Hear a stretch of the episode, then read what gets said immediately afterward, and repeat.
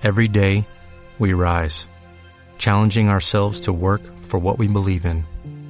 At U.S. Border Patrol, protecting our borders is more than a job, it's a calling.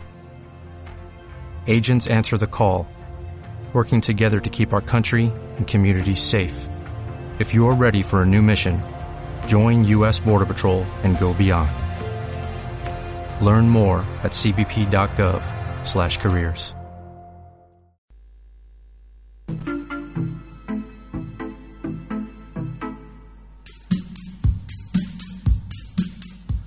Ràdio Ciutat Vella, 100.5 FM.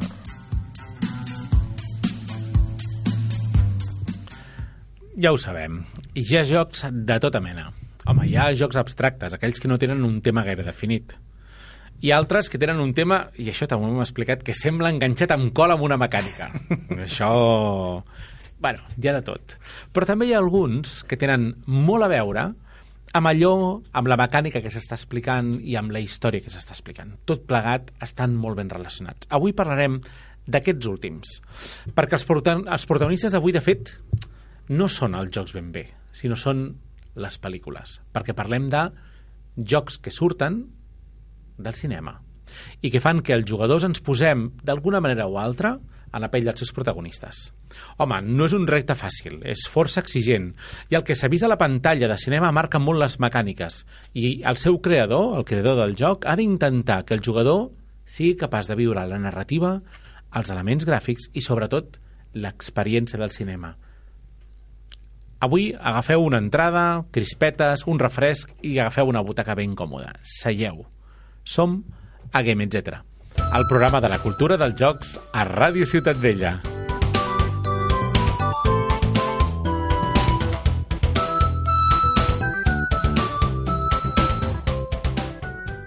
Edu, és que la sintonia tenia tantes ganes d'entrar, tenia tantes ganes d'entrar, que això de fer festa la setmana passada, doncs clar, la sintonia estava que no sabia què. No passa absolutament res.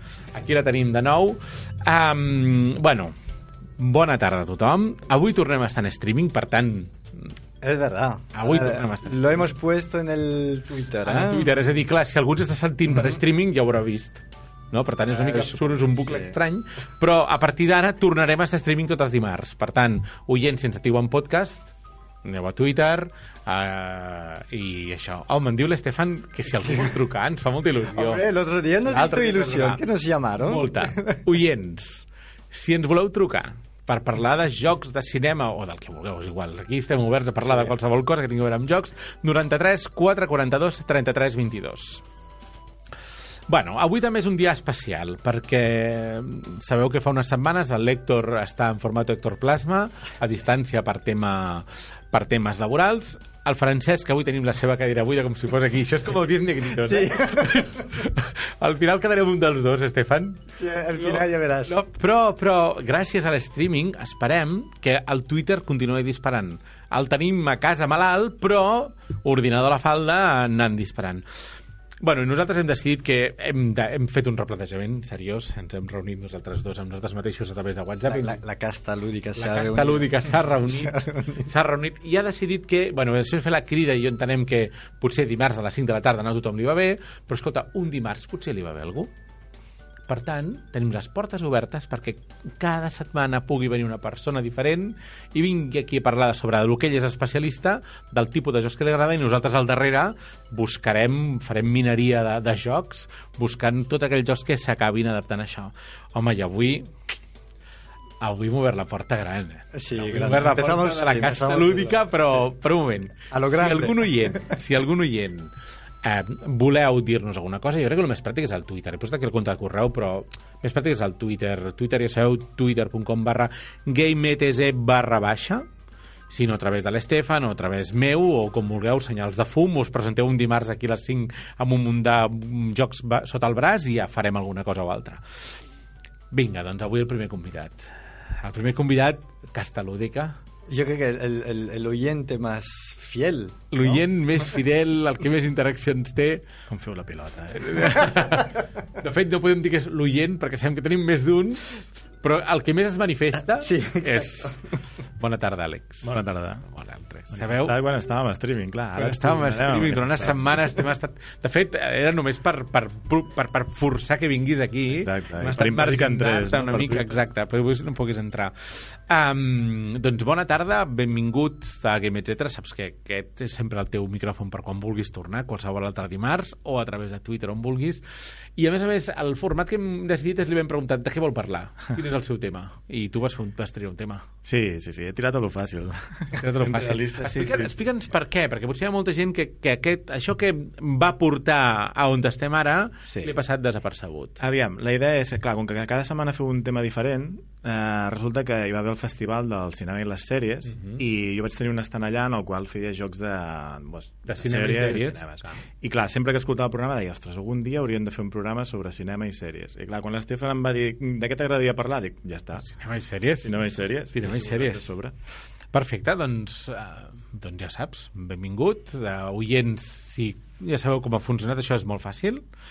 Uh, I jo aprofitant, jo quan estava aquí he pensat, calla, avui tinc dos youtubers. Sí. No, tienes un youtuber y un ex Un, youtuber. ex, un youtuber jubilat. Que Un això ja- jubilat. això ja comença a ser preocupant.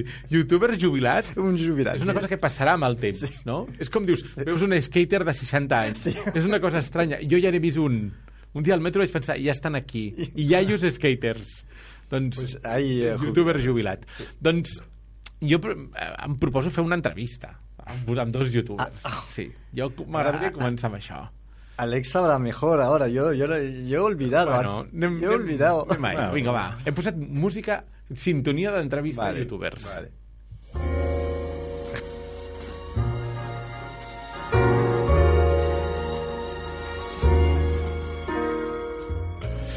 De posar veu així. Sí. Hola, bona tarda. Bona tarda. Bona tarda. Um, clar, jo una de les coses que sempre... O sigui, quan, quan veig la quantitat de... Nosaltres fem un programa un dimarts a la setmana i vosaltres, eh, la feina que feu al darrere de crear un vídeo, de pensar-lo, de fer-lo, de publicar-lo, i això no només una a la setmana, sinó en alguns casos amb una periodicitat bastant alta. ¿Te acuerdas? Sí, sí, sí. sí. Era- Aixeca't amb la mà oberta, Una al día yo. una al dia, Una al dia. de dilluns a divendres... Val a dir que jo sempre li fotia la bronca. Dius, Eh, eren pocos, són pocos. No, no, al venía- contrari, de que eren masses. Cuando venía Alex, eh, grabábamos tres. En la misma, la misma, bueno, sí, en sí, dos la misma horas. tarde, ¿no? en dos, misma tres tarde. horas era pam, pam, pam, pam, pam, Tres tres juegos, o eh? cuatro y todo. Clar, aquí em ve el primer dubte, no? És aquí, quina és la motivació que us porta en el seu moment a l'Estefan? Perquè l'Estefan, és a dir, l'Estefan era un pionero. Exacto, yo porque realmente no había com, nada. ets com la gent que buscava or al, al Mississippi. Exacto, es que no había nada en castellano. Cuando yo llegué, de verdad, en castellano mm, había Ketty mm, y ya está. Un poco más. De, de verdad. O sea, mm, con un poco de calidad sin querer ser, ¿no? No había. Entonces, claro, llegué al buen momento. Va ser un bon moment i vas Sí. començar amb els 5 minuts per juego, Sí, sí, on al sí, principi ja no era Eran- això. Eran películas, Era ¿eh? Por así, ahora sí, que yo- estamos en juegue cine, eran películas. Allò era, allò era absolutament Un heroic. treball molt... Tot, I tota la família ja esclavitzada, Sí. tots. Però era la teva dona demasiado- posant veu, Demasiado trabajo. era massa feina. I en el teu cas, En el meu cas, la culpa va ser de l'Estefan, precisament. Si jo en aquella època tenia una botiga online, i llavors bueno, vaig contactar amb ell per, bueno, per típic de compartir links i tal, i al final bueno, ens vam fer amics i vaig entrar a col·laborar dintre del programa. Ja era quan feia els programes en directe. Al principi ho feia ell sol, va ser un moment que bueno, pues, sortia ell amb el seu castellà tan perfecte explicant el en solitari i mira, un dia ho vam provar i a partir de llavors pues, ha sigut. I clar, quan ho va deixar va ser el moment de dir no, jo no puc deixar-ho, o sigui, ara estic amb el mono necessito, doncs vinga, comencem amb el canal propi Eso es, eso es cierto, ¿eh? Te crea un mono, ¿eh? sí. Mm, De, de cámara, el, el pequeño, cuando empiezas el clac, Sí. ¿no? Eh, Eso, es, eso sí. I això, Eh, i, i entenc que quan, quan acabeu després editeu el vídeo, o sigui, és a la Sí. primera, a la primera sencera Estefan, tu sí, al final ja era tot mm, tirada. Sí, Sense... porque tenía un template, ¿te acuerdas? Tenía Sí. un template y ah, cortaba el principio, cortaba el final y ya- ya estaba todo, todo Sí. I jo, de fet, bueno, mai me n'he amagat de que jo surto de 5 minuts per juego i mantinc el format. O sigui, adaptant-lo als meus, meus desitjos, als meus gustos, però és el mateix format, és de principi i final, sense talls i sense res, que és on te surten les coses naturals. Exacto. ah, Bueno, moment, moment, moment. Jo una vegada vaig estar 5 minuts per juego i va tallar la meitat. Sí? Hola, hola! oh. Però devia ser per tornar a començar de zero, perquè si no... No, no, no, el vaig trucar per telèfon i un moment voy a Ah, colgar, bueno. anar. No, no, no, va tallar, va tallar, vaig pensar. Tot, Sí. tot, tot és mentira. Yo, yo, yo, lo guar- yo, yo, yo guardaba todo porque la gente me dice, pero ah, a veces ah, sobran cosas. que No, no sobran, es que somos nosotros. Mm. O sea, a mí no me importa. Vale, sí, cuando había el teléfono por tema de trabajo, vale, esto sí que lo cortamos. Pero cuando nos equivocábamos, cuando una pieza se caía al suelo, ¿pa- ¿para qué cortar esto? Cuando Dani se enganchaba y no hablaba. sí, o sea, no, ¿por qué? ¿Por qué? Eso es lo divertido. Somos humanos. No, no, a, més, natural. a més és un format, no és tele, és, és YouTube. Sí, format. Bueno, de fet és el mateix format que aquí, o sigui, estem aquí parlant en directe. Pues seria el mateix que veure un canal de televisió en directe. Sí, passa que aquí tenim... Jo penso que la, la diferència, per exemple, entre un podcast i ràdio és que la, la ràdio té una té, té, té un, Un timing. té un timing, no? Sabem que tenim 60 minuts i ens volem senyir això, Mhm. no? Um, I podien tenir, hi ha uns talls amb música, hi ha com un, com un llenguatge narratiu fet. El podcast pots estar 3 hores i mitja Sí. parlant, s'han- donat casos de podcast Sí, de jocs. bueno, jo, per exemple, també em, em marco molt el, també el timing, o sigui, tenim el rellotget allà i intentem que no passi cap vídeo dels 30 minuts, perquè tampoc és Ja. interessant veure un vídeo d'una explicació de dues hores, o Mhm. almenys per mi no ho trobo interessant. No, porque la, tu atención de todas formas a los 20 minutos creo que se, Sí. se marcha. Avui en dia el que vols veure és molta quantitat amb molt poc temps. amb molt poc temps. Uh -huh, uh -huh. Llavors, hi ha una pregunta que hi ha gent que, que se fa aquesta pregunta. Quina és la implicació de les marques, de les editorials, Uh, ahí me callo yo. aquí al darrere? Ahí me, me voy. Jo no em puc queixar, vale? però no em puc queixar perquè tinc un rerefons antic. O sigui, hi ha gent que em coneix de fa molts anys. Porto molts anys muntant jornades, havia tingut una botiga, he treballat per editorials, llavors, clar, amb mi directament les editorials s'han portat molt bé en el sentit de que en el moment que jo vaig dir que volia obrir un canal de YouTube, els contactes que ja teníem em van dir, va, doncs apostem per tu i t'enviem coses. Sé per altra gent que, que els hi costa més, perquè clar, també quan va començar l'Estefan era ell sol i el que diu, la, la Katie, però ara hi han a patades, o sigui, canals de YouTube a patades, amb més o menys qualitat, amb més o menys continguts, o sigui, per tots els gustos. Yo si puedo solo decir lo que no me, gust- me ha gustado en los cinco años es que los editores, la mayoría, no saben diferenciar un canal potente de un que no es potente. Y ahí está el problema. Ahí está el problema. Bueno, clar, Ja està. que busquen qualsevol tipus de visibilitat. El que volen és que es vegi molt el seu producte. Aquí, ja. aquí hauries de convidar amb un editor i preguntar-li per què... Farem- farem algun dia molt i altres. preguntem. Pero es muy fácil, ¿eh? Google Analytics y... Sí, sí, sí. Plac. Esto soy yo. Tengo mil visitas al día. Sí. Ya está. Sí, de fet, els vídeos de YouTube mateixos ja tens el, el, el comptador, no? És a dir... Exacte. Claro. Sería fácil. Però, per tant, qualsevol persona que veu allò, dius, esteu parlant d'un joc i en la majoria dels casos és un joc que vosaltres expliqueu perquè voleu explicar-lo. Totalment. No és perquè cap editorial t'ha vingut al darrere ni... No. No, No, no, no. Sí que alguns te'ls van... No, és això, no? T'envien un joc i fas la ressenya i ja està. Mm. Però molts d'altres, o sigui, tu portes una inversió molt bèstia darrere. Mm. I, I a veure, sí, et regalaran algun joc, però la inversió que tens amb càmeres, amb micros per tenir un mínim de qualitat... Clar, si tu vols que també les editorials creguin en tu, els hi has de donar alguna cosa, els hi has de donar algun valor afegit. I aquest valor afegit és o bé per qualitat d'equipament, o bé per qualitat humana, o bé perquè fas altres coses també per ells. Jo, per exemple, també faig demostracions per, Clar. per editorials. Llavors, a vegades, moltes vegades és hoy por ti, mañana por mi. Clar. Que hi ha gent que potser es pensa, ah, és que mira, que tu perquè ets així, pues, t'ho donen. No, ojo. No, no, no. Sí, hi ha tens moltes hores hi de vol aquí treball, hi un darrere. rerefons, són molts anys picant pedra. Sí. Mhm. Sí, sí. De totes maneres, jo, des del meu punt de vista, és set anys a l'avantguàrdia i la relació amb les editorials eh, al final era amb alguna editorial i amb algun tirant molt bé, però amb algunes res, zero. És a dir, en aquest Sí, sentit. no, i continuem igual. I, i, i a mi m'estava bé, és a dir, jo a més a més quan venia una editorial jo el que li deia és, d'acord, si tu m'envies alguna cosa, però que m'ho envies no vol dir que jo en parli. Això vol dir que si jo he de fer un joc a la setmana, buscaré un joc que a mi em sembla que als meus lectors els agradarà. Clar. Mm. Bueno, aquí és quan entra això, si tu tens molta qualitat, llavors és quan dius, vale, mm, tu vols entrar amb mi? Doncs t'has de senyar les meves regles. I Exacte. això, o sigui, no, no acceptaré qualsevol cosa que m'envies. I aquí és on es demostra que realment val apostar per aquest tipus de mitjans. Jo aquí havia, havia plantejat una cosa que em semblava interessant i era, em va agafar un, una generació jove que mira...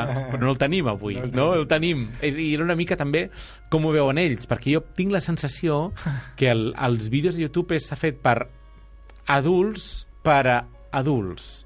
I no és un format realment pensat per a un totalment de públic, és a dir, un, un jove acostumat a veure vídeo a YouTube on veuen partides de, jo què sé, de qualsevol videojoc on allà estan veient, veient, veient. No som el- Jo crec que no sou vosaltres. No, és, no. és- Sou, sou YouTubes vintage. Sí, no? jo veig, jo veig, per exemple, amb, els fills de, amb el fill del meu jefe, que a vegades en parlem perquè és consumidor de YouTube, i, i sempre li deia, què, segueixes el meu canal? Diu, bueno, quants milions de visites tens? I jo, perdona, milions? Això Milions? existeix? Sí. Clar, clar, clar. clar. Que Si no arribes al milió, no ets ningú. Dius, vale. No ets ningú, i a més a més, en, en, per exemple, en el món dels videojocs, una cosa que em fa molta gràcia, jo he vist amb adolescents, eh? és, tu veus parla, fent, que, que ells fan els seus, les seves partides i les fan xavals d'aquí, xavals que parlen català, Sí. sí. amb accent latino. Sí. Per què? Perquè estan acostumats, és com el, el codi diu que Exacte. el llenguatge que s'utilitza és i dir coses, expressiones molt latines Sí, i coses d'aquestes, no? Per tant, jo aquí sí que no ho sabrem, hauré, hauré de tornar un altre dia i portar youtubers consumidors per veure què en pensen, però sí que m'agradaria que em diguéssiu, d'acord, um, tu, Estefan, vas començar fa En 2010. 2010, fa sis anys, tu has començat a... que pots portar un any? Independent fa set mesos, però amb Sí, l'Estefan fa un parell d'anys. Sí, posem, Sí, aquest, conmigo aquest sí. últim any, és aquest últim any independent, per Sí, sí, ni això és... Um, D'acord. Què passarà d'aquí uns anys? Com evolucionarà això? Perquè vam partir... Quan tu vas començar era un desert, ara hi ha centenars, no centenars no, però hi ha molt... Tothom fa vídeos amb més o menys gràcia. Um, i, I qualitat? i deixa'm un gràcia eh, què passarà què passarà? Que com, com preveieu que evolucionarà aquest món del, de l'explicació de vídeo de, de, partir de, de, mecàniques de joc o de com s'hi juga un joc a través de vídeo? Mm, No, no sé si... Esto, no sé si a- suposo que això seria com comparar Telecinco i la 2. No? Diguem que els jocs de taula estarien més cap a la 2. Com un últimament, programa... últimament la 2 tampoc és No, que tampoc, sigui... no la miro, no? Eh, Però eh, eh, que mi mujer está en la... Ah, d'acord. Cuando start és un format potser més clàssic, no? Jo no veig una evolució molt, molt clara, molt... o sigui, no veig allà un xaval allà dient, motherfucker, no sé què, bé, bé. És, Com el veus amb això, no? Amb els, amb els videojocs. No ho sé. Es un público especial. Sí. El juego de mesa es, es muy especial. No puedes hacer lo que, lo que harías para presentar un videojuegos ah, en, en YouTube como lo, lo harías, porque es- no es el mismo formato, ¿sabes? Tienes que enseñar cosas que no se mueven. Sí. Ahí está el problema. Sí, cosas adaptant també una mica el que et va dient els, Estàtiques. els, els pocs usuaris que tens o que et van sentir ah, pues me gusta que empieces con humor pues vas donant més importància a, a l'humor inicial vas deixant anar cada cop més però al final és, jo crec que fas els vídeos perquè en tu t'agraden i de la manera que en tu t'agraden. Llavors, que si fos un mitjà professional, perquè hi ha canals que són professionals, aquests sí que s'han d'adaptar a, les, a les noves tendències. Algú que necessita facturar 1.000 euros al mes, Mhm. doncs necessitarà adaptar-se. Adaptar Ara, els que ho fem per, per gust, és que si el que format ens agrada... 1.000 euros al mes per poder fer-lo no? seria al revés bueno, els que ens agrada el format que fem i, i que en certa manera no ens importa tant el, el fet de tenir més o menys usuaris, doncs jo crec que... I creieu que haurà... És a dir, sortirà algú deixeu-me posar en moltes cometes, eh, professionalitzat. Hi haurà alguna cosa professionalitzada en aquest món? És a dir, on realment el que s'acabi de fer sigui un, un perfil ja molt més buscant el consumidor, Depèn del que entenguis tu com a professional. Si ¿Tienes és, un trick-track como profesional? per exemple. Va a ser complicado. Ara, ara mateix és complicat. Sí. Pels oients, perquè no expliquen Trick Track, per exemple, pels oients que... Es la web eh, de referencia en Francia que eh, ha sido comprado, bueno, al principio metieron dinero a Asmodee, creo, y entonces ahora son siete o ocho personas trabajando. Es una empresa, ¿vale? Ahora es una empresa que hace videos, reportajes y todo sobre un poco, bueno, el formato que tenía yo y tú, ¿no? Más o menos, pero con personas trabajando, o sea, con, eh, pagando, ¿no? Esto aquí no lo sé. Uh, no sé si los se- son... Potser s'estila més el, el tema de que les editorials, a la que veuen que algú pugui destacar una miqueta, de dir, mira, saps què? Vine, entra a treballar en plantilla amb mi Ja. i portes el meu canal, no? Ja s'ha vist, per exemple, de Vir TV. Zacatrus TV, o sigui, són youtubers que tenien una mica d'èxit i que, pam, els van cridar per fer el, el, el canal corporatiu. Si no hi ha una plataforma única... Exacto, plataforma única como Trick Track, que hay todos los editores que vienen a Trick Track, mm, aquí lo veo, lo veo crudo porque, como dices Alex, ahora cada editorial, cada tienda editorial eh, se monta su propio canal. Ahora es, es más fácil de montar su canal. Antes lo- los, los móviles no tenían cámaras, eh, había que in- invertir. Ahora, bueno, es más barato, ¿no? Una cámara HD, ¿cuánto, cuánto cuesta? 180 euros y, y- y ya está. I a vegades suposo que també les editorials deuen dir "Mm, per què contractar amb algú quan Sí. mm, d'un joc la gent se'l compra i me'n treuen 100 de vídeos alguns amb més o menys qualitat però bueno, s'acaba parlant Doncs jo faré pronòstic. 23 de febrer de l'any 2021, és a dir, que 5 anys hi haurà canal. Habrá canal. Haurà canal. En do- 2021. Sí, va, fet. D'aquí 5 anys tornem a parlar-ne. Vale. Doncs, Vale. vale. uh, oients, ja ho sabeu. És a dir, el teu canal es diu no anem No xat Name Channel, no tiene nombre. su no nom no sabia què ficar-li, no anem No Name Channel, a més a més comença sempre amb una targeteta, tens el hashtag No Name Channel, uh. -huh. a través del Twitter anirem disparant els teus vídeos perquè la gent pugui anar-los veient i pugui saber de què estem parlant, i sobretot també, eh, youtubers que ens sentiu, amb què passarà el 2021? Ahora, esto me lo tienes que explicar cuando la luz roja se va de aquí. No, no, no, no, no, no és un pronòstic. Jo crec que la, Ah, vale, és un pronòstic. És un pronòstic, no, no, no vull, no tinc... No tinc millor és que ni YouTube existirà serà alguna, No, alguna ja serà forma en 3D, vés a saber Bueno, però sí. No logramos. Alguna cosa. Estaríamos en hologramos. Vinga, va, doncs ja hem parlat de pantalles, però anem a parlar de pantalles i jocs que tenen a veure amb això, que avui el tema és aquest. Um, comencem amb el primer joc que ens ha portat l'Àlex, Sí. que es tracta de... dic ja? Sí. Ah, vale. Battlestar Galactica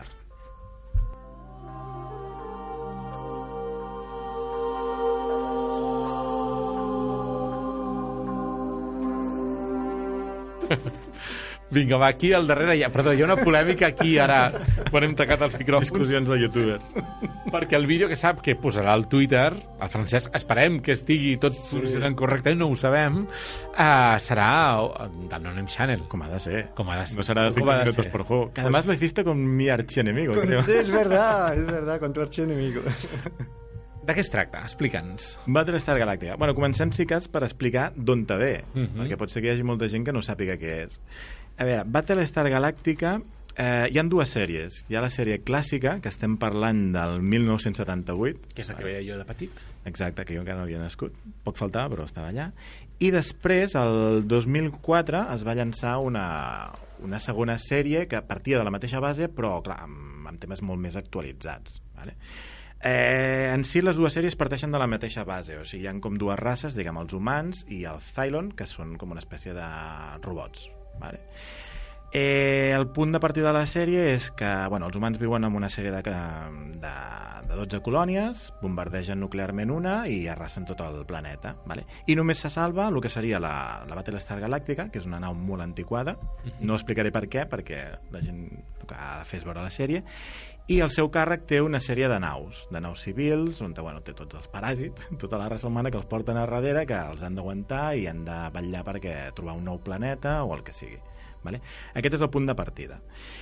I llavors, el 2008, va néixer el joc de taula de la mà de Fantasy Flight i creat pel senyor, bo, aquest, els noms són complicats, és el Korei Konietzka que és, mm, amb alguns oients els hi pot sonar, és creador, entre d'altres, del Twilight Imperium, del Descent segona edició, Mansion, Mansiones de la Locura, Star Wars Rebellions, els jocs que tant li agraden a l'Estefan. no? Mira, És a dir, abonat a la marca. hay desconectado. Sí, sí, sí, o sigui, és, la, és la musa. Per mi sempre dic que és la musa de Fantasy Flight i ja està. Son muy, y son muy vistosos, ¿eh? hay que reconocer que sí, son sí. muy vistosos. Són jocs temàtics. Aquí nada d'Eurogames. vale, llavors, de què va el joc? La idea del joc és un joc de, de rols ocults. Se suposa que és semicooperatiu, en el sentit de que tots som tripulants de la nau galàctica, Mhm. o d'alguna de les altres naus, i l'objectiu de la missió, en aquest cas, és arribar al planeta Cobol, vale? que seria eh, reflecteix molt bé el que seria la primera temporada de la sèrie. O sigui, tota la primera temporada està allà plasmada amb el joc. La mecànica és molt senzilla. Cada torn agafes una sèrie de cartes, depèn de la teva especialitat. Per exemple, hi ha gent que són militars, doncs agafaran un tipus de cartes més tirant cap al militar. Si ets polític, agafaràs de diplomàcia. Si ets de pilot, doncs agafaràs de, doncs de, doncs això, de pilotatge i tal. Eh, fas les teves accions, un moviment, una acció, i eh, treus una carta de, de lo que seria de... mm, mm, mm, de coses dolentes que et poden passar. Vale? Treus una carta i llavors hi ha una, sí, una espècie d'esdeveniments. Llavors, aquests esdeveniments n'hi han de diferents tipus. N'hi ha els típics de apareixen al Cylon i ataquen la nau, o n'hi ha uns altres que són els divertits, que és que hi ha alguna, hi ha alguna problemàtica i s'ha de fer algun tipus de votacions. Llavors, en secret, tu fiques una sèrie de cartes. Llavors, cada una d'aquestes proves et diu quines cartes puntuen positivament i quines puntuen negativament. Vale? I tu les poses en ocult. Llavors es fiquen X cartes, es barregen i es destapen. Òbviament les bones sumen, les dolentes resten. Clar. Si se supera, bé, diguem que passen coses bones o coses menys dolentes. Menys dolentes. En canvi, si falles, és que passen coses molt dolentes. Mhm. Per què pot ser que passi això? Perquè normalment sempre hi ha un o dos jugadors, jugadors que són Cylons. Que estan allà infiltrats. Sí, i que plasma molt bé la sèrie, perquè realment a la sèrie els Cylons estan infiltrats. Vale? O sigui, re- realment han aconseguit imitar el que seria la- l'aspecte humà i estan per allà dintre... mm, Fent de les seves. Sí, exacte, molestant. I clar, aquest joc el que fa és que genera molta paranoia. Perquè, a més a més, hi han dos moments claus. Si tu al principi de la partida es reparteixen una sèrie de cartes i allà pot ser que et toqui ser un Cylon. Vale? Però, per exemple, si hi ha quatre jugadors, hi han vuit cartes i una només és de Cylon. Vale? Reparteixes quatre. Pot ser que cap dels jugadors sigui Cylon. Vale? però per una sèrie de, de mecàniques pot ser que et pensis que sigui i sigui. La qüestió és que quan fallis el segon repartiment a mitja partida sí que apareixerà el Cylon. Amb la qual tu potser eres el jugador més prou humà i de cop igual de mitja partida dius ai, si ara em toca ser Cylon ara haig d'anar en contra de la partida. Tot això que he fet de bo, ara, ho haig de Ho he capgirar. de menjar-me. Exacte. I és això. Mm, jo sempre dic que aquest joc va trencar una mica el, el, el mite de que els jocs de franquícia eren sempre dolents, no? Sempre agafàvem, pues clar, fins a llavors què es feia? Vamos a hacer un juego de Star Wars, pues fem el Monopoly Star Wars. No, aquí vam fer una mecànica molt ben implementada al... Bueno, es va, es va apostar realment que quan fas una cosa amb Monopoly Star Wars saps que tothom sap que és el Monopoly, per tant vendràs. Sí, Aquí es va dir... sí, i no anem a- mimes, no mimes el joc. No, aquí, aquí s'aposta, s'aposta per crear un tipus de jocs Sí, sí, sí. on en, ens ve la, la meva pregunta, no? És un joc, sense haver-lo jugat, és un d'aquests que tinc com a gran pendent. La narrativa, la història que s'explica, es veu plasmada clarament, les mecàniques es plasmen clarament l'experiència de la sèrie, l'experiència que es vol fer viure. Sí, sí, sí. És que és el que dic. O sigui, la, la paranoia que es viu amb el joc és brutal. I és la mateixa paranoia que et transmet. És a dir, no és una mecànica que tu puguis agafar, treure-la d'allà i posar-li qualsevol altra xapa i pintura de qualsevol altra sèrie et funcionaria. Ser una sèrie on... però... És que li va tan bé, li va tan, tan bé el... Per tant, no. És a dir, per tant, No. Sempre pot ser una, un joc on hagi espies, on hagi no sé quantos, on la gent pugui Sí. canviar... On... Clar, és que a veure, la mecànica que he explicat sí que la podries traslladar a un altre joc, però clar, aquí entra molt més el, el fet de, doncs, per exemple, quan ataquen les naus Cylon, doncs tu, algun dels jugadors haurà d'anar al pont de, de Mando a, a saltar per o sigui, fer un salt de, de velocitat llum per fugir. Això està a la sèrie. Eh, potser hauràs d'anar, el, el que és el jugador que porta l'almirant, perquè també hi ha càrrecs polítics i càrrecs militars que poden anar a canviar de mans, té les bombes nuclears. Llavors utilitzes la bomba nuclear i la tires. Clar, això implementar amb un altre tipus de temàtica costaria. I, I durada de la partida? Durada de la partida estem parlant de que dos tres hores ben bones. Per tant, quan tu, per exemple, vas anar al, al festival aquest, al Festival de Cinema i Sèries, vas portar-lo? El vaig portar. I- El que passa que allà era molt més explicació... Clar, quan s'aprovava algun fan, ostres, això de què va? Explicaves una mica per sobre deies, va, feu dos, tres torns i ja està. Perquè, clar, la partida sencera no, no els castigava He escuchado más yo, eh, cuatro horas. El Jordi Verges, no sé si te acuerdas, me, me dijo cuatro horas. Si de pones les ampliacions, sí, Ah. perquè és una altra cosa que no he dit. Hi ha tota la sèrie sencera, o sigui, hi ha el joc base, que seria la primera temporada, i després les quatre temporades i mitja estan implementades amb les tres ampliacions següents. Llavors, clar, com més ampliacions hi fiquis, més dura la partida. També depèn de l'anàlisi paràlisi. Si comences a discutir molt o fas molta xerrameca... Clar, aquí hi poden haver debats de quiero mandar a tal personatge a la prisió o a mi m'han enviat a la presó i vull sortir, clar, tinc que convèncer els altres jugadors perquè votin a favor meu, llavors, clar, i aquí hi ha una, molta interacció. Una interacció. Bueno, però això forma part del joc. És, no, Exacte. no és anàlisi paràsit típic del tio que s'empana. Pero no hay un efecto líder como en los cooperativos. No, porque está la paranoia. Es que, a ver, en el momento... Esto es como lo del típico. Si el nombre es Lobo de Castro Negro, hay un tío que va de líder, va a morir el primero. Es lo típico. Ah, este va de líder, este seguro que es un Cylon, a por él. Sí, Te'n vas a la presó de pet. Vale. O lo típico, ah, ¿por qué has saltado ahora? Si ahora saltamos, perdemos población. A la presó. O sigui, has de vigilar com actues i el que fas. Apunta't a la llista, eh? Ganes de jugar. Sí. És una de les I- coses... I a veure, és un, és un clàssic. Estem parlant d'un joc del 2008 i a la BGG està el número 13 de temàtics. O sigui, està molt amunt. Està malament. I està per sobre del 100. Del... Jo la BGG la Està al poso 36, el 36 de la BGG. En quarantena, eh? la- Les llistes de la BGG. Sí, però bueno. Però normalment allà Aquí perquè està, destaqui un aquí temàtic està. costa. Està, Eh, Necesitamos una referencia. Sempre, sempre fem una referència. Sí. I l'única part negativa que diria és que és per 5 jugadors. O sigui, és de... Únic i exclusivament per cinc. No, és de 3 a 6, però és per 5. O sigui, tothom està d'acord amb que la, la xifra és 5. A 3 es queda molt pu- curt, a 4 es fa una mecànica una mica rareta i a 5 és ideal.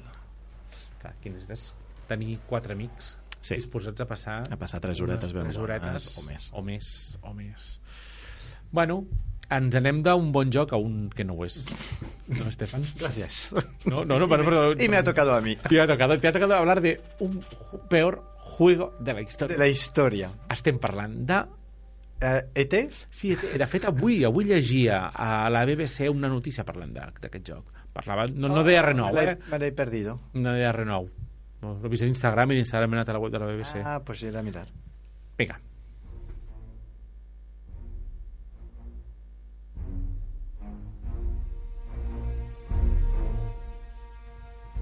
Pues sí, vamos a hablar de E.T. en mi país. ¿Qué pasa? Ah, es la música. la música Es la es- música de E.T., sí. Pero, pero, pero de un momento que no pasa nada. Ah, pero nadie se acuerda de la música de... Bueno, no, esa es, esa es la, la música de, de la Escape, cuando se va o cuando está en el bosque o algo Ah, así. a veure, que estic començant, estava No. pensant, Oh. escoltar ET i dic... Sí, la clàssica. No, ¿qué no, es la esto? clásica no, porque era corta. y sé que siempre Edu prefiere que haya más. Eh, a ver, la peli, no hace falta que os la presente, es una de las pelis que marcó, yo creo, a todo el mundo. Yo la vi en el cine, tenía 11 años y, bueno, eh, a todos, no hace falta. Eh, Eh, Perdona, jo recordo que abans de veure la peli, els nens al pati de l'escola portaven els cromos. Llavors tenies... Hòstia, no. Jo recordo haver vist coses ah, antes de la abans de la pel·lícula, però clar, veies fotos fixes i Ja. penses, què és esto? No? I te muntaves tu la teva pel·lícula, però tampoc sabies a quina pàgina anava això de, de la història. Claro. Eh? Pues eh, sí, el- el- la peli, bueno, la de Steven Spielberg, ¿vale? Pero, eh, como lo has dicho tú, a veces eh, la- las temáticas de peli eh, van bien en los juegos, la, la- ¿cómo se llama? La licencia, ¿eh? ¿está bien? Pues aquí, no. aquí vamos a hablar del mayor fracaso, creo, de la historia del, del videojuego. ¿Por qué? Bueno, primero porque hubo una pérdida de tiempo enorme entre Atari y la Warner y Steven Spielberg para llegar a, la a- a un acuerdo para hacer, la para hacer un juego sobre, sobre la peli. Y esto tardó y tardó, empezó entonces en julio 82, ¿vale? La, la- la- el, el desar- el desarrollo del, del juego y al final, después de tantos acuerdos con la Universal y el Spielberg, eh, han tenido que pagar entre 20 y 25 millones de, do- de dólares De la por- época. por la, de la aquella época, del 82, por los derechos. Una, una, una cifra enorme, ¿vale? Eh, entonces, esto ha tardado, esto empezó, eh, en- como le he dicho, en, um, en julio, ¿eh? el 27 de julio 82. Llaman a Howard Scott eh, Wadsworth, que es un crack en aquella época de programación en, en Atari, para hacer el juego. El propio Scott, él era fan de la peli, entonces empieza con unas ideas tremendas, eh, bien, bien, bien, que son, es la idea del juego, que cogemos el bicho, este, el IT, y se va por las pantallas a buscar piezas de su teléfono para poder llamar a su casa. Vale? ¿Vale? Está... Aquí- ¿Vale? Y tenía... Pero, claro, él lo tenía... Hostia, vamos a hacer esto, eso, porque era súper fan. Y cuando lo presentó a Steven Spielberg, mm, él lo miró en plan... pues, eh, ¿por qué no me haces un Pac-Man? Yo prefiero, tal cual. Un- Similar a Pac-Man de Namco. Un Eso es lo que le ha dicho. Un crossover mira. entre... Però és que això, ara, a hores d'ara encara, passa, encara passa. A mi Ah, bueno, bueno, sí, sí. que ven algú i diu hazme una oca.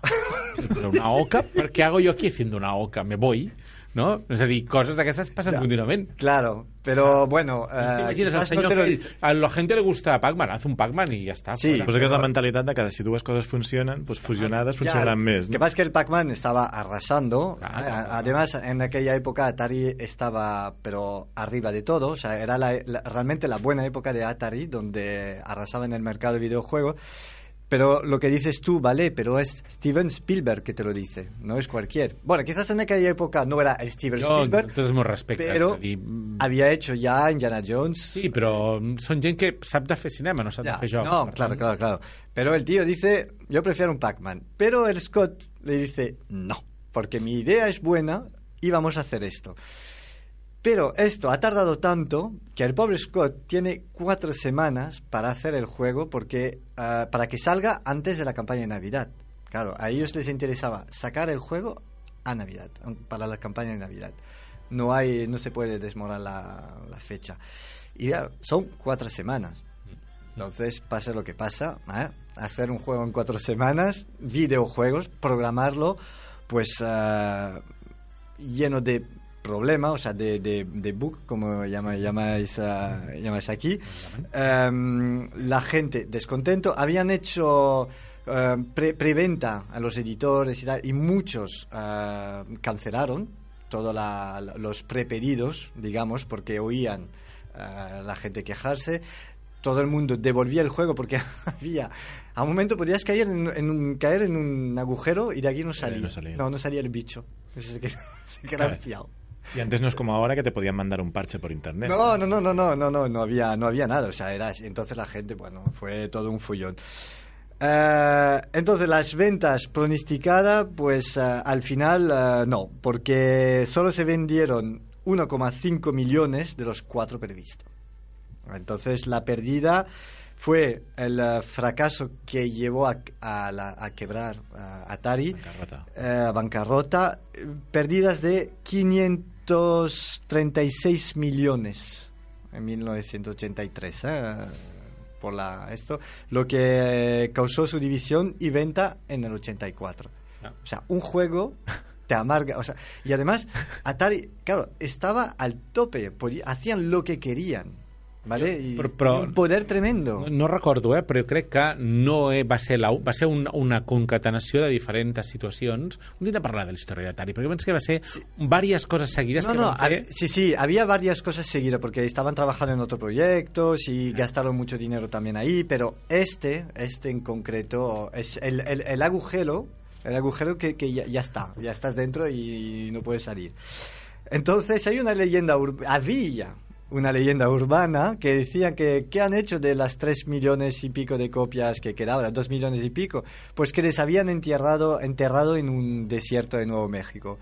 Y eh, tengo la fecha, y fueron hallados en 2014, la- les encontraron, si francés nos escucha, supongo que pondrá las fotos. Diu que sí, acabo de mirar Fe- el WhatsApp i diu que sí, que escolta. Ah, vale, pues francés, por favor. Pon eh, las fotos de cuando encuentran los cartuchos del juego. Que es muy divertido, que están todos ahí eh, pillada y tal. A ver, los Eh, cartuchos continuaban existiendo. O sea, los 1,5 millones que se vendieron, entiendo que alguien lo debe de tener en su casa.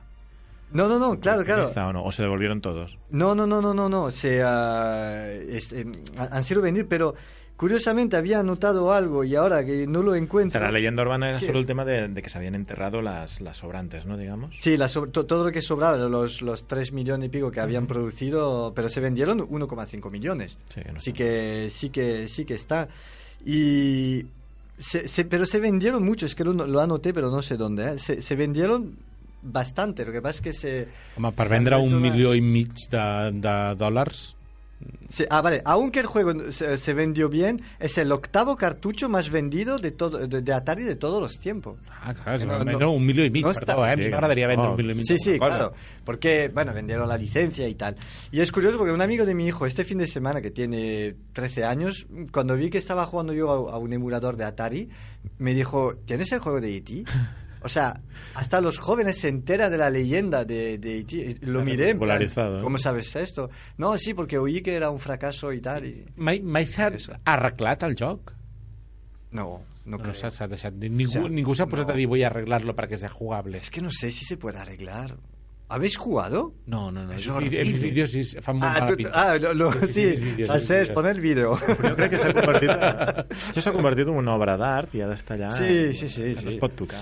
O Bueno, eso, la... es muy divertido porque de una peli, leye- es una leyenda, pues es el juego que quebró una gran empresa. Mira, any, any de la pel·lícula, El 81. 81. En teoria. Sí? Creo, I llavors surt, el, el, quan comencen a treballar amb el joc, Sí, és un, sí. se propone un Pac-Man, ¿verdad? ¿Se propone? Un Pac-Man. Sí. Doncs un segon, eh? Vaig a fer un enllaç, ja veuràs. Uh. Anem a parar el següent joc.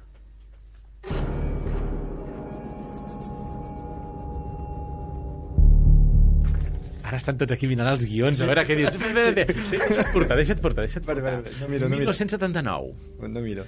Ridley Scott Mm. revoluciona la història del cinema amb una història de terror fantàstica que passa amb una nau espacial. És Alien. Alien. D'acord? Clar, ja està. Ja està. És a dir, tenemos un peliculón, vamos a hacer el juego. Vamos a hacer el juego. Bueno, no mires res, no mires, res, no mires res. Any 1983. L'Atari 2600 El creu mismo. el primer joc d'Alien, que és un Pac-Man. No. Sí, sí, sí. Ah, sí. ¿Y se llama Alien? Sí, em sap greu dir-te que m'ha fet molta gràcia, No callat, tiene, callat, callat. De fet, de fet, en francès, si ens estàs escoltant, és un poco como... Esto es como, si estàs aquí, manifiéstate. Si estàs escoltant, penja, si plau a Twitter, hi ha una, un, un enllaç amb una pàgina web on hi ha la relació de tots els jocs que se'n va fer d'Alien. Aquí tens deures per anar fent. Uh. Perquè hi ha uns quants jocs retro interessants i d'altres que són horrorosos. Però de, com aquí hi ha de tot una mica me'n vaig a l'any 2014. Oblidem tot el que ha passat entre mig, no m'interessa, perquè anem a l'any 2014 i home, després de diversos fracassos de gent que deia, vale, pues ha hecho alguna cosa correcta, però la majoria és horroroso, s'anuncia que sortirà un nou joc i la gent ja amb la mosca darrere l'orella si aquest joc valdrà la pena o no i és Alien Isolation de què es tracta? home, es tracta d'un joc absolutament narratiu, un joc que el que fa és agafa la pel·lícula i diu d'acord, un cop acabat la primera pel·lícula, no la segona, la primera mm? han passat 30 anys i la filla de la, de la comandant, de la protagonista eh, rep una, una informació que es pot saber què va passar amb la nau de la seva mare ¿Qué ha pasado? què ha passat? No. I això hi ha uns informes que estan en una estació espacial. Per tant, allà s'hi va. Arriba a l'estació espacial i, evidentment, allà ha passat algo estrany. En aquella estació, la gent que hi vivia ja estan lluitant entre ells, no pots fiar-te de ningú, la gent s'amaga, la que pot et dispara, a més a més, els, androi, els androides que hi ha allà també diguem que la cosa no funciona molt bé i entremig hi ha algun personatge, algun ésser que va matant un rere l'altre tots els habitants d'aquesta estació. El teu objectiu és moure't per aquesta estació, anar trobant què va passar, anar resolent puzzles, Ah, puzzles de única solució, Uy. bien? anar resolent Única solució. Tetris, que estan ahí jugando al Tetris. És a dir, anar agafant informació d'un lloc, d'un altre, d'un altre, per saber què és obrir aquesta porta, necessito això, i això ho descobreixes llegint els informes del que va anar passant, i sobretot, estar molt atent perquè allà al mig, al mig de la nau, hi ha un personatge que es mou, i quan et fas massa soroll o et quedes a descobert, zasca, et mata.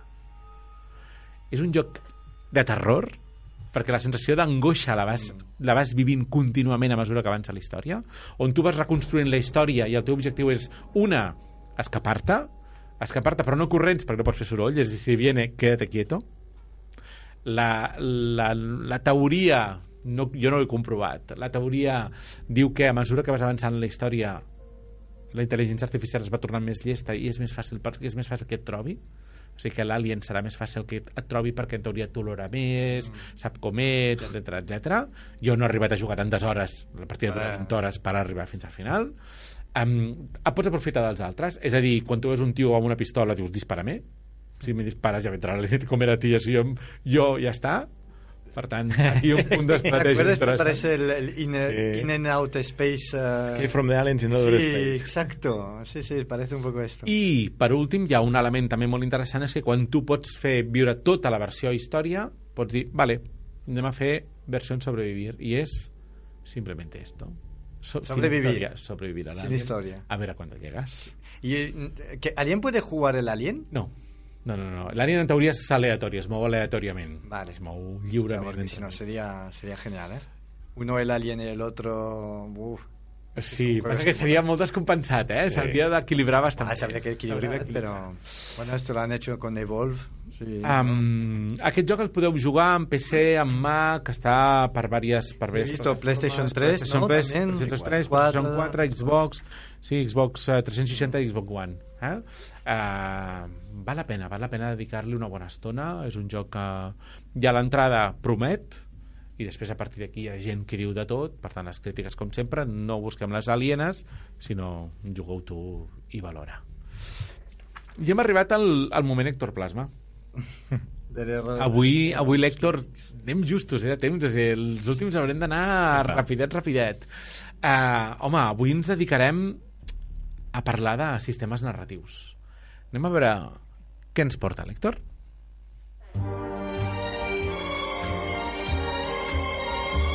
Benvinguts una setmana més a la secció d'herois lúdics del Game Etc. Avui portem un dels meus herois preferits, els sistemes narratius.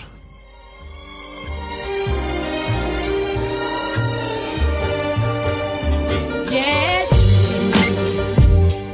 Us estareu preguntant de què collons parlo. Bé, eh, per explicar-ho primer tractaré amb alguns exemples i després anirem al plat fort. Segur que coneixeu aquests jocs que eh, sempre diuen no, que es tracten d'històries interactives. Eh, tots hem jugat a Walking Dead, a Life is Strange, a Dreamfall Chapters, eh, jocs amb aquest missatge típic al principi, ¿no? Eh, este juego se adapta a tus decisiones, la historia se crea según juegas. Ah, I, i alhora hem vist com en les converses d'aquests jocs apareixen els missatges allà a dalt, no? Fulanito recordará esto, o tu decisión tendrá unas consecuencias. En realitat, aquests jocs són, són històries interactives. Si, si agafem, per exemple, The Walking Dead, a The Walking Dead les nostres edicions produeixen canvis, és cert, i, i, i veiem diàlegs diferents, però en la seva majoria es tracten de canvis superficials. En Lee, eh, el nostre prota, pot decidir si ser amable o no amb en Kenny, i aquest eh, doncs referirà aquesta conducta i aquesta actitud però a l'hora de la veritat això no canvia absolutament res de l'arc argumental principal, no canvia cap de les conseqüències reals de, de, de, del joc. Per exemple, en Lee pot decidir si salvar un personatge o un altre, i això no tindrà cap repercussió perquè amb dos personatges estaran molts a, a, a dintre d'una hora o dintre d'una hora i mitja, i al final l'haurà donat igual a qui haguem salvat. En realitat, us insto a que feu una cerca a Google i, i busqueu Decision 3 eh, Walking Dead.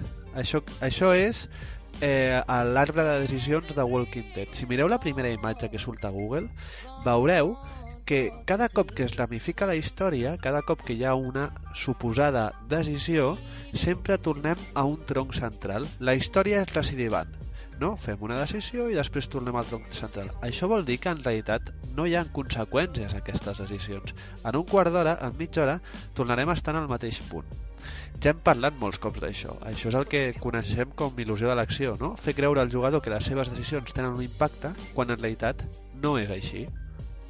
Els jocs de Telltale Games, eh, com Walking Dead o The Wolf Among Us, són grandíssims exemples de com implementar correctament la, la il·lusió de l'acció en històries que en realitat no són interactives i no podem canviar.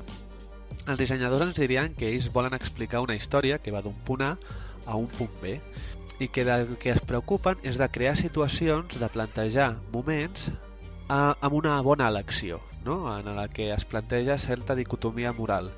però que a l'hora de la veritat la conseqüència no és important i en realitat la conseqüència ja està predecidida pels dissenyadors.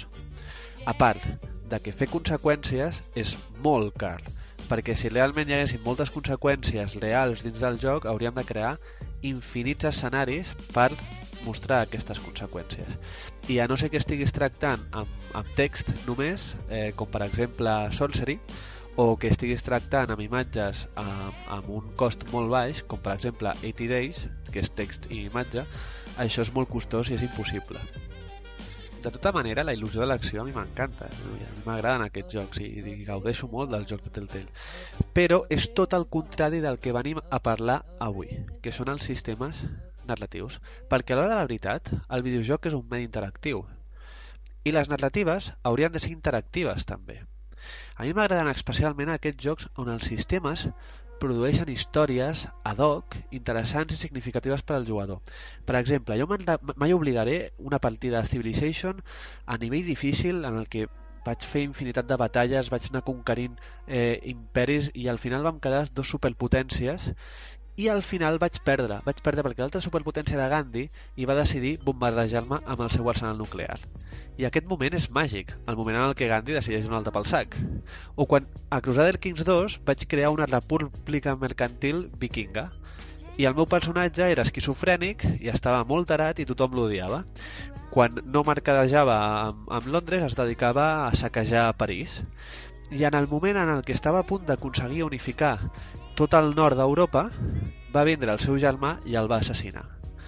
O les incomptables missions que s'han anat a pastar fang a XCOM, on infinitat dels meus soldats han mort i aquests soldats tenien els noms de familiars o d'amics. Potser aquestes històries no són mereixedores d'un premi, però són meves, les han creat les meves accions i són úniques. Aquests sistemes a vegades només creen anècdotes. Per exemple, a Far Cry 4 un tigre ataca un paio i de sobte apareix un elefant per darrere i els embasteix a tots dos i em giro i veu un camió, li disparo al conductor, perd el control del camió i el camió atropella l'elefant. Us ho juro que això ho he vist. I això és una grandíssima anècdota, me'n recordaré sempre. Però eh, a nivell narratiu és, és, és, és molt poquet, és un bit al final. Però hi ha jocs que estan entrant a crear sistemes complexos i procedurals que creen narratives molt interessants i que són una mica més complexes. Per a mi un dels més eh, imprescindibles, un dels exemples paradigmàtics, és Shadows of Mordor i el seu sistema Nemesis. La història de Shadows of Mordor en realitat és un gran merdot. està plena de clichés, i és avorrida i, i és inconclusa. Acaba com una gran merda, en realitat.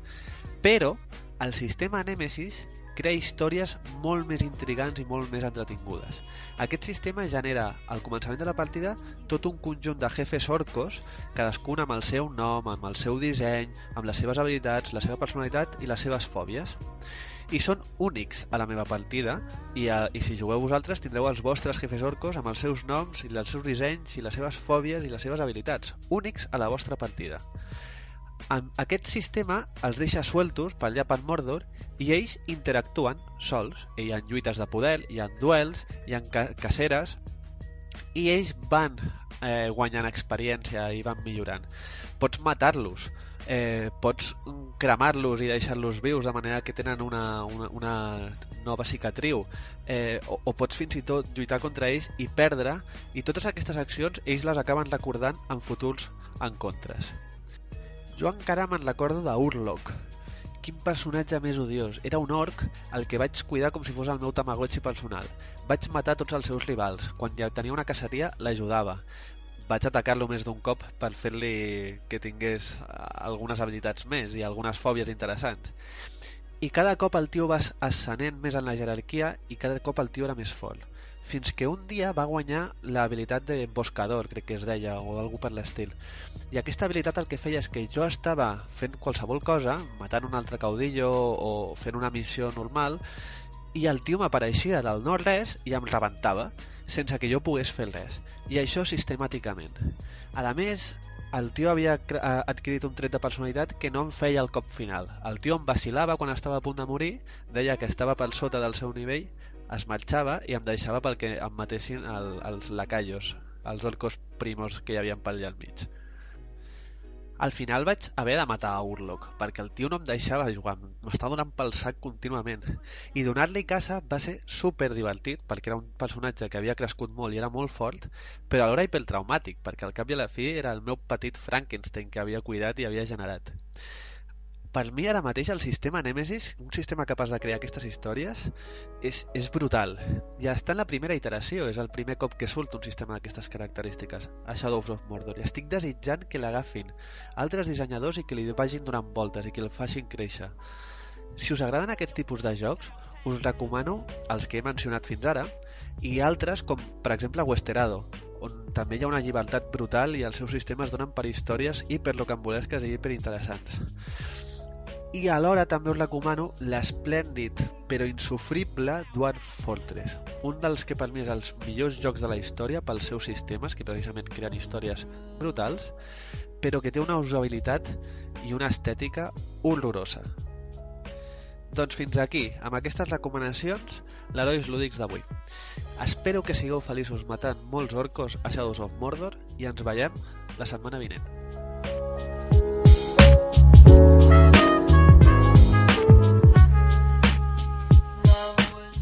La felicitat és matar orcos, eh? Sí. Bueno, haurem de parlar amb seriosament amb l'Hèctor a veure què està fent el seu temps lliure últimament. Vinga, continuem perquè ens queden res, ens queden 7 minutets, haurem de posar l'esprint i, i el teu segon Pim joc. pam, pim pam. El teu segon joc... Quan vas dir que volies posar aquesta música, dic, vols dir? Sí, sí, sí. vols sí, dir? sí, sí. Vinga, va, va.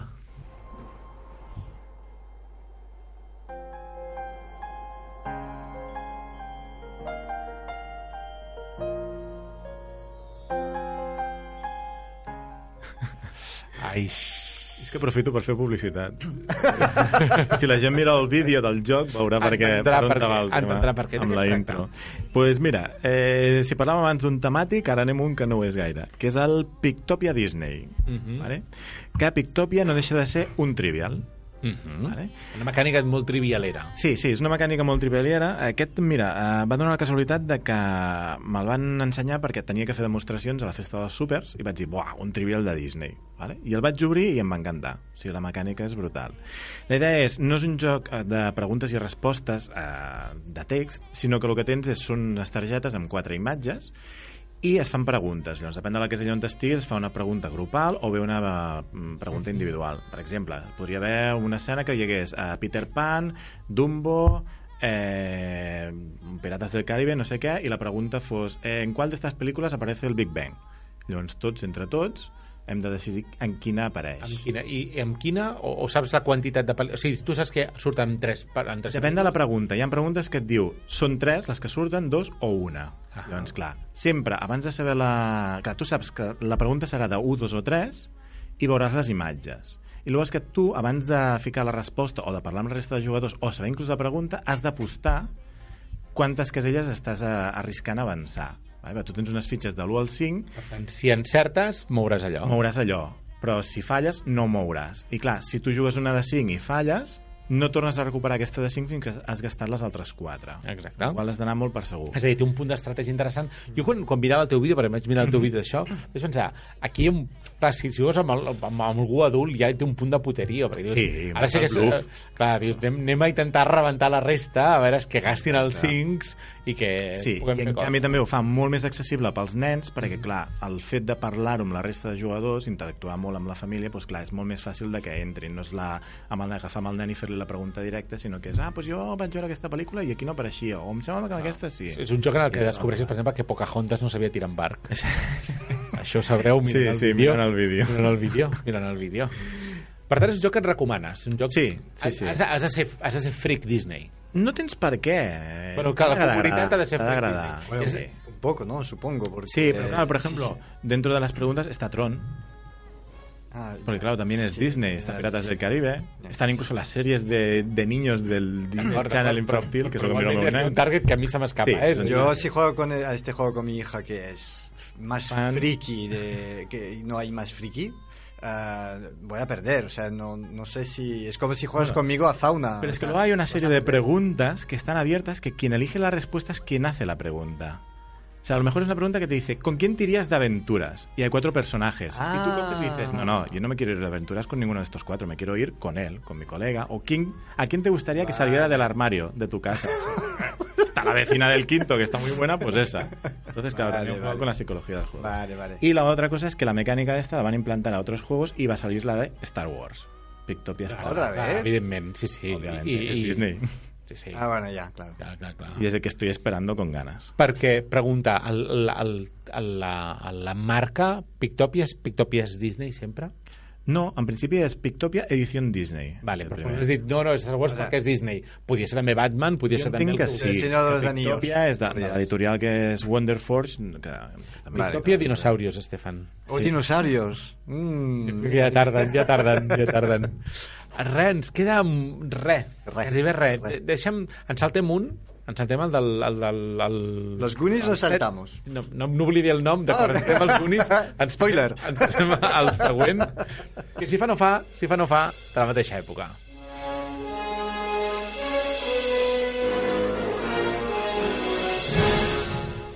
Vinga, doncs sí, sí, sí, sí. Quina pel·lícula és això?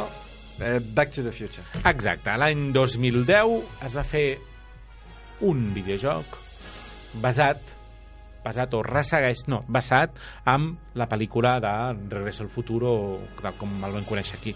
Això sobretot m'interessa, és, és, una, és una, una, un estudi um, afincat a Califòrnia que es diu Telltale Games que s'ha especialitzat en agafar pel·lícules del Walking Dead que abans es parlava a l'Hector o Joc de Trons i passar aquest univers a vivència de, de videojoc. I ho fan realment amb molta qualitat. Si mireu, busqueu aquesta, aquesta companyia, per exemple, a Wikipedia, veureu el llistat de coses que he fet i són de molta qualitat.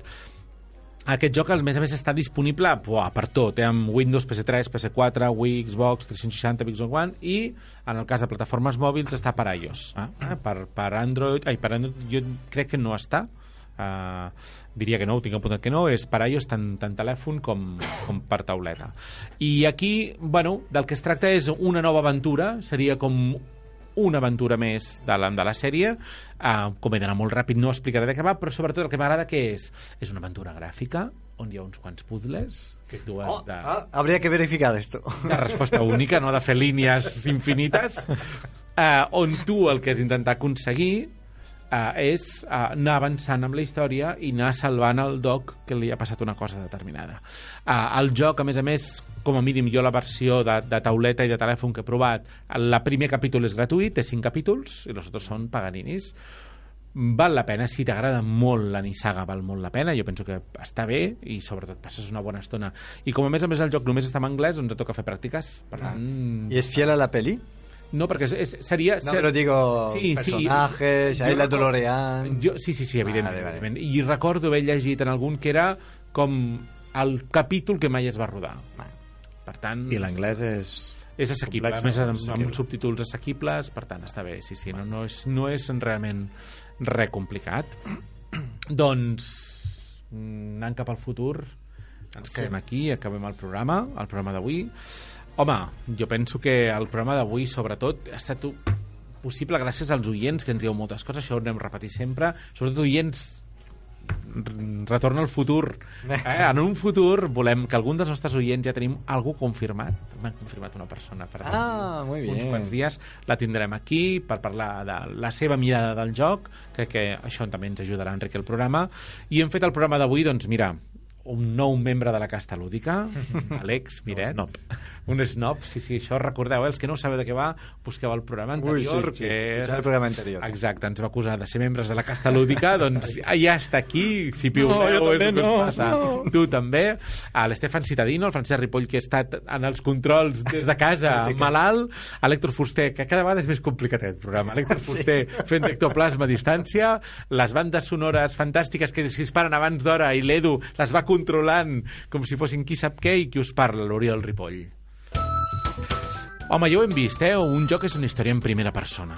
Així que quan una pel·lícula és un gran èxit, té tots els números de convertir-se en un joc. I això pot ser que sigui bo o dolent, perquè pot ser que el joc sigui bo o sigui el pitjor joc de la història. Això vol dir que no és una tasca fàcil. Home, no tots els jocs que hem portat avui, perquè ja hem vist algun tornem i ens hem saltat molts de, de jocs relacionats en cinema, no són capaços de, de portar-nos l'atmosfera que hem viscut a la pantalla. El que hem, els que hem tirat avui, la majoria d'aquests, passaran a la història com jocs que valen la pena jugar perquè són pel·lícules que han valgut la pena veure. Ara us toca a vosaltres, oients, provar-los, jugar i decidir. Esteu asseguts, espero, com us he dit al principi, en una butaca, menjant crispetes, amb un refresc.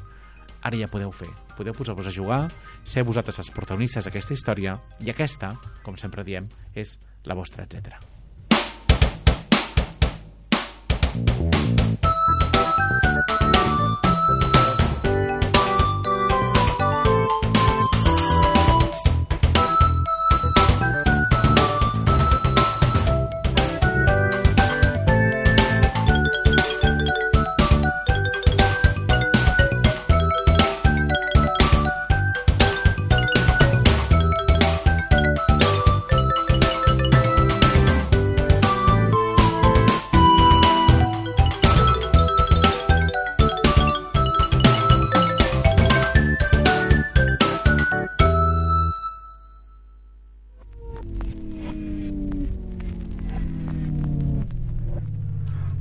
Ràdio Ciutat Vella, 100.5